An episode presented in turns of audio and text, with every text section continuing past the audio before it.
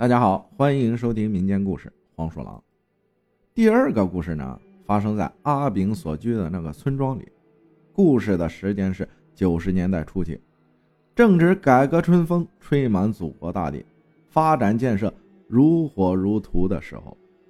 故事的主人翁阿生和他的妻子小娟一直靠磨豆腐为生，本来日子虽然过得平淡，却也相安无事。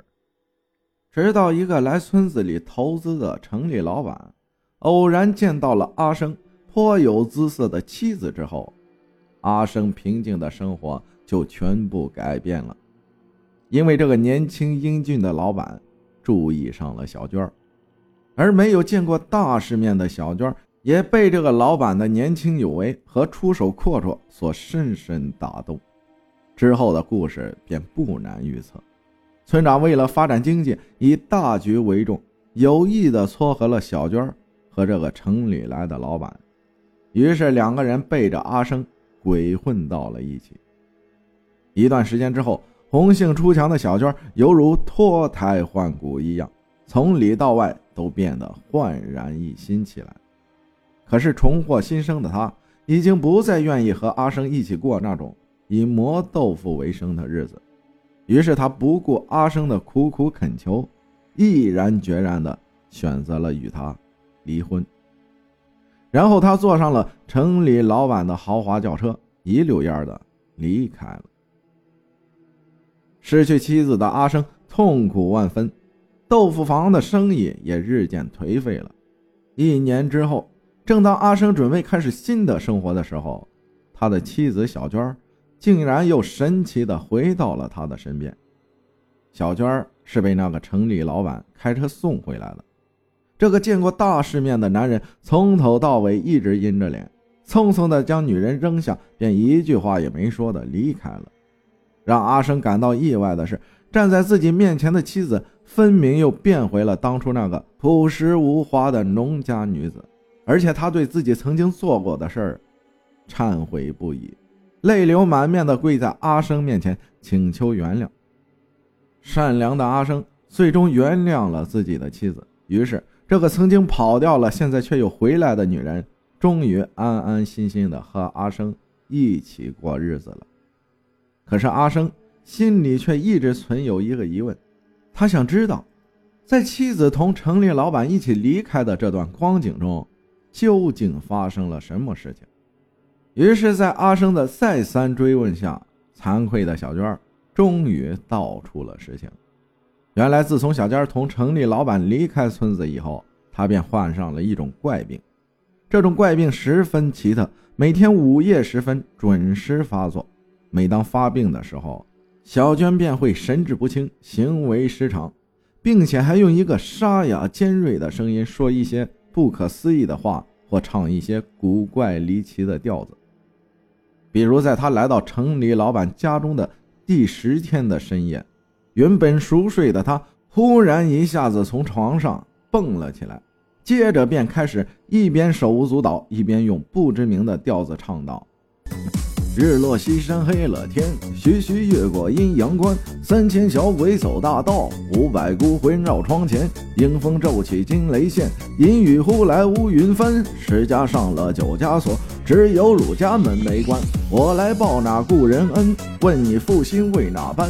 自古杀人须偿命，安有欠债不还钱？估计啊，人家也不是这么唱的啊。但这一幕。只看得躺在他身旁的城里老板瞠目结舌、魂飞魄散，而至此以后，小娟的病开始愈演愈烈。城里老板带她去过无数家医院，看过无数位专家，可是却没有一个人能说出他到底得的是什么病。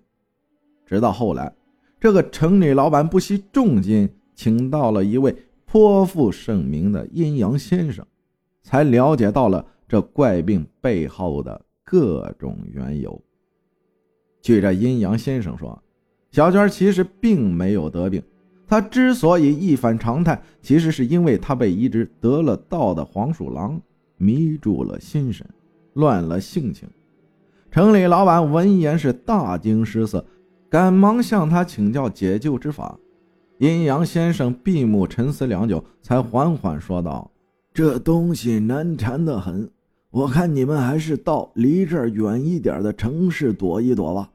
只要那东西找不到你们，时间一久也就没事了。”于是城里老板给了这个阴阳先生两万块钱，然后便匆匆带着小娟坐飞机去浙江避难了。说来也怪。自从小娟来到了浙江以后，一连五六个月没有再发过病。城里老板高兴的不得了，每天带着小娟游山玩水，饱览了江南的锦绣风光。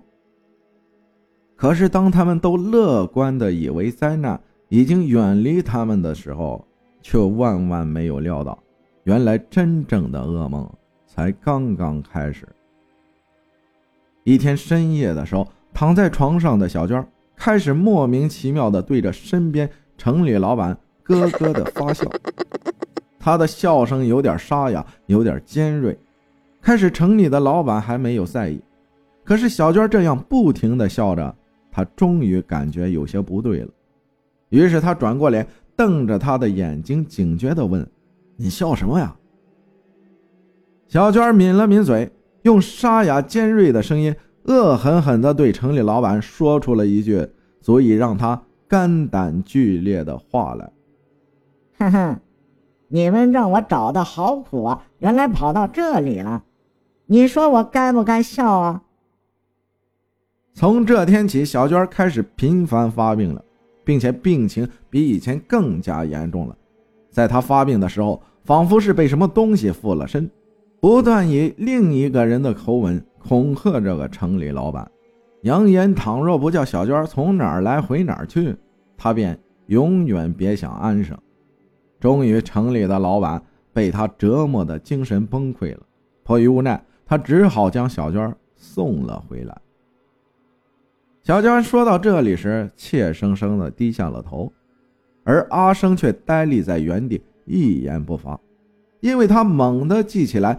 原来，在十五年前的一个深夜里，自己的父亲阿炳曾在村子外的那片野坟地里，被一只白毛黄鼠狼带领着找到三只不慎落入猎人陷阱的小黄鼠狼，而好心的阿炳救出了他们。谢谢大家的收听，我是阿浩，咱们下期再见。